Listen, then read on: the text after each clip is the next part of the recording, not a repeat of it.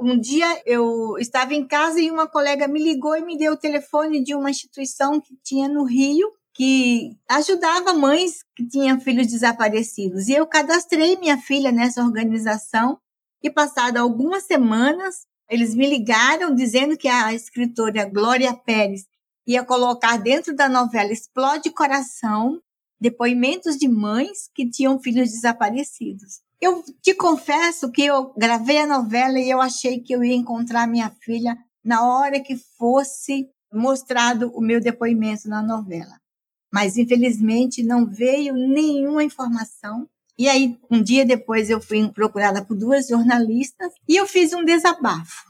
Eu contei da minha trajetória de três meses nessa busca solitária pela minha filha.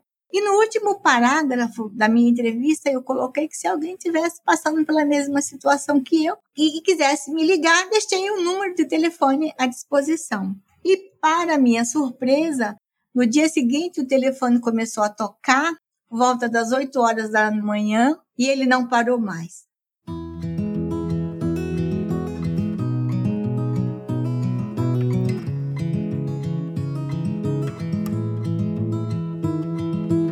Olá, eu sou Adriana Kistler e esse é o podcast Você Precisa Conhecer Essa Mãe, que conta histórias de mulheres que, impulsionadas pela força da maternidade, criaram ações que transformam o mundo. Esse programa é um novo projeto da Sorria, marca de produtos sociais que produz conteúdo sobre saúde e bem-estar em livros, nas redes sociais e agora também em podcast. Você encontra os livros da coleção Sorria na Droga Raia e na Drogazil.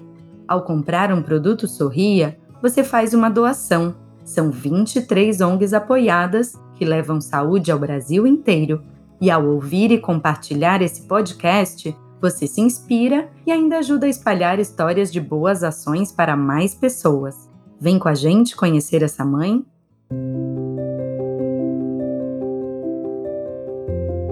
Nos anos 90, a Praça da Sé era o palco das grandes manifestações da sociedade civil na cidade de São Paulo.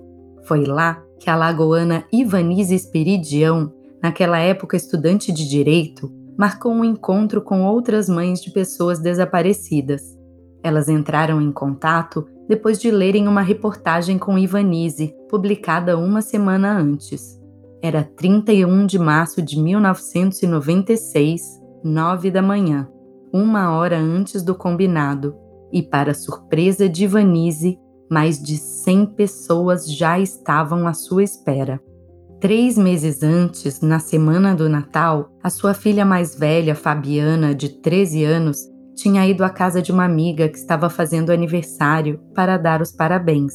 A distância era pequena e Fabiana logo deveria estar de volta, mas, infelizmente, ela não voltou. Na busca pela filha, Ivanise encontrou, naquelas outras mães da Sé, forças para criar um legado maior. foi um choque de realidade muito grande para mim, porque eu não tinha noção da quantidade de pessoas que tinham desaparecido nessa cidade. E aí, no dia seguinte, eu comecei a receber ligações de empresas, é porque saiu em todos os noticiários. Nasceu em São Paulo um grupo de mães que procuram os seus filhos desaparecidos, as mães da Sé, pelo fato de estarmos nas escadarias da Catedral da Sé. E aí as empresas começaram a me ligar pedindo fotos de desaparecidos para divulgar nas embalagens de seus produtos. A partir daquele dia, eu transformei a minha dor numa luta, não só pela minha filha, mas por mais de 11 mil mães que já passaram pela minha vida ao longo desses 27 anos. Com o passar do tempo, as empresas pararam de divulgar as fotos dos desaparecidos nas embalagens de seus produtos.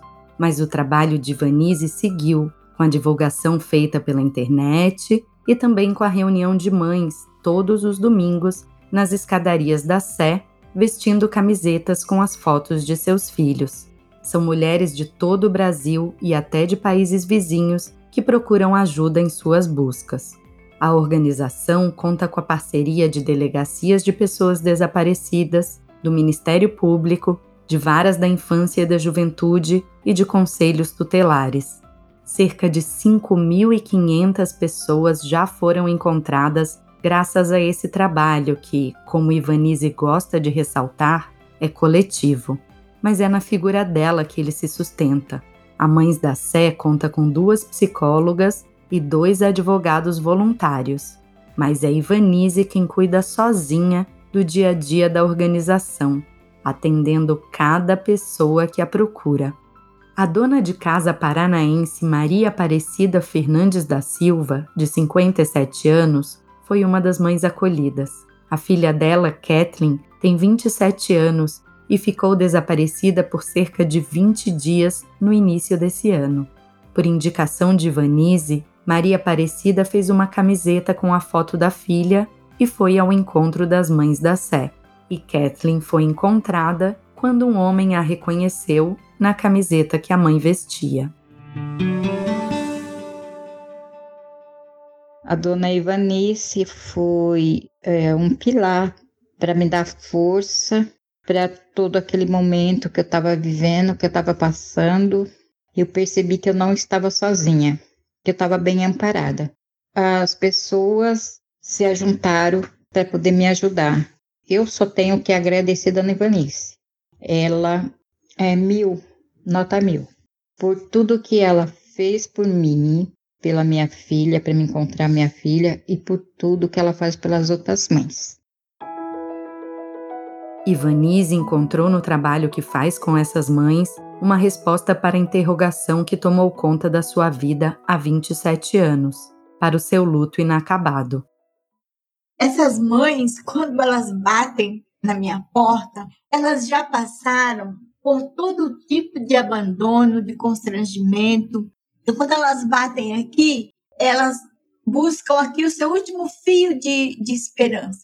Então, eu tenho, assim, a maior paciência do mundo com as minhas mães. Porque o que elas querem é ser ouvida. Então, essa escuta, para elas, é muito importante.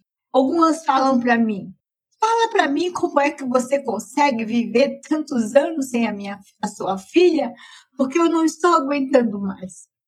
E eu falo para elas, eu aprendi com vocês e eu aprendo todos os dias.